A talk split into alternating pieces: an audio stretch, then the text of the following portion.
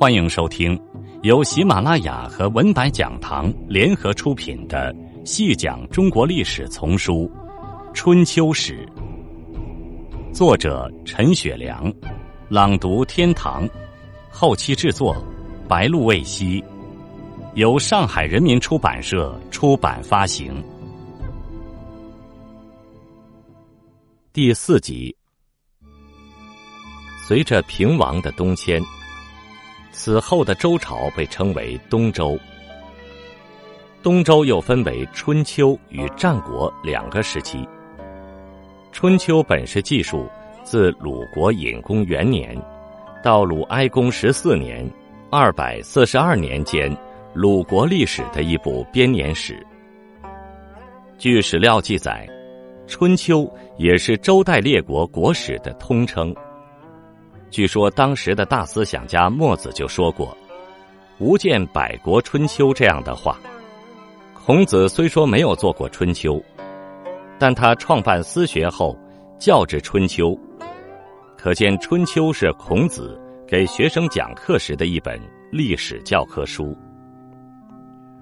因为鲁国的那部春秋所记述的历史年限，基本上与东周时期。大国争霸的那段时期相吻合，于是后人就笼统的称公元前八世纪到公元前五世纪那段大国争霸的时期为春秋时期了。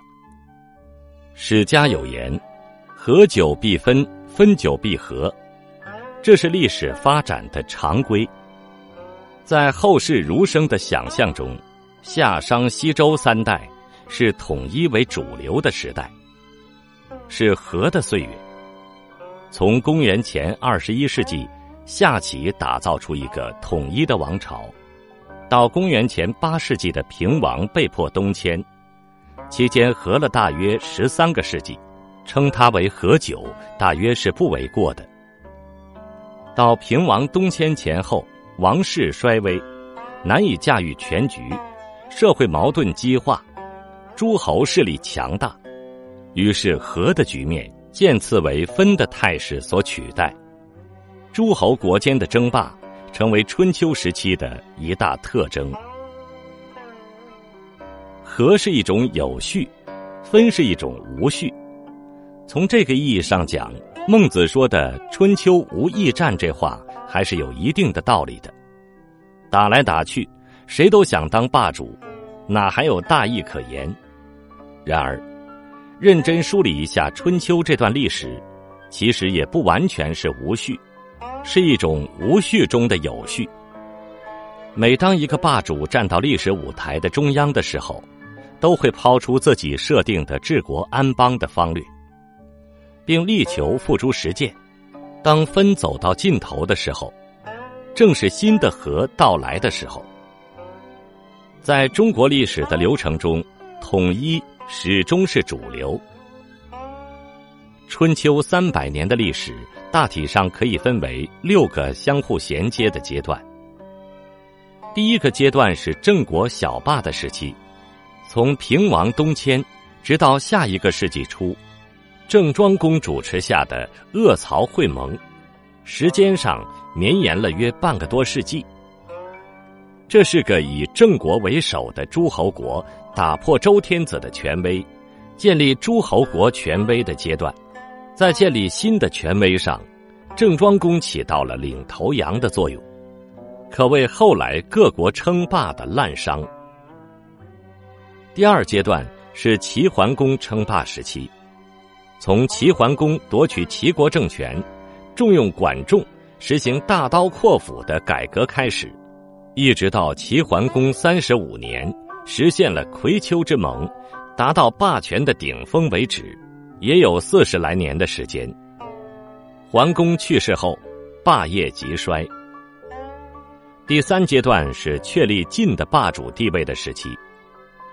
公元前六三六年，雄才大略的晋公子重耳被立为晋文公，通过秦王确立了自己在诸侯国中的威信。通过城濮大战，战胜了自己强大的对手，确立了大国的地位。晋文公亡后，晋襄公继霸，晋国称霸时间最长，历时近百年之久。第四阶段是楚国称霸的时期，楚穆王登上王位之后，不断的向周边扩张，而此时晋政中衰，楚庄王上台后击败了晋国，奠定了霸主的地位。第五阶段是晋楚南北两霸，进入相持阶段，战事频频，小国受累，晋楚两国也备受煎熬。在这种情况下，出现了各国间的弭兵，一度实现了相对和平。这段时间大约也有半个多世纪。第六阶段是在中原争霸战争相对低落的情况下，南方出现了吴越两个强国，他们之间一面是互相长期厮杀，同时又相继北上争霸。成为春秋后期的两大霸主国。越王勾践灭吴称霸后，结束了大国争霸的局面。公元前四五三年，韩、赵、魏灭智氏，进而实现了三家分晋。从此，春秋时代转入了战国时代。春秋时代是大国争霸的时代，这争霸的争。争的不只是武力，还有财力和物力上的竞争，这就促进了各国政治经济上的变革。总体而言，春秋三百年间虽战事绵绵不绝，但社会生产力的发展还是比较快的。争霸除了军事力和经济力的竞争之外，同时也是智力的竞争，治国谋略上的竞争。从历史经验角度看，这段时期可总结的东西，真还多着呢。在春秋时期，不少史学家注意到了春秋三世之说。《左传》文公七年记载，晋国贵族细缺说，正德、利用、后生，谓之三世。成公十六年记载，楚国申叔时说，民生厚而正德。用力而事节。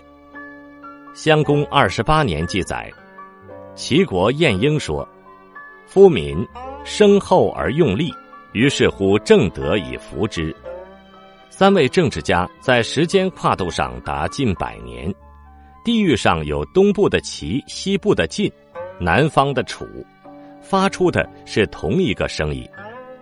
任何成功的统治者都应办好三事，即后生。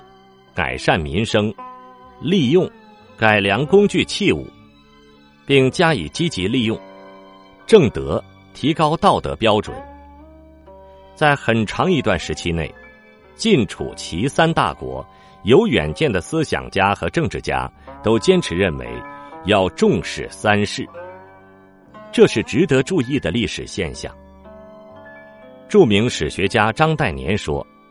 春秋时代的三世之说，兼重精神生活与物质生活，是比较全面的正确观点，确实是中国文化史上一个重要的指导思想。听众朋友，本集播讲完毕，感谢您的收听。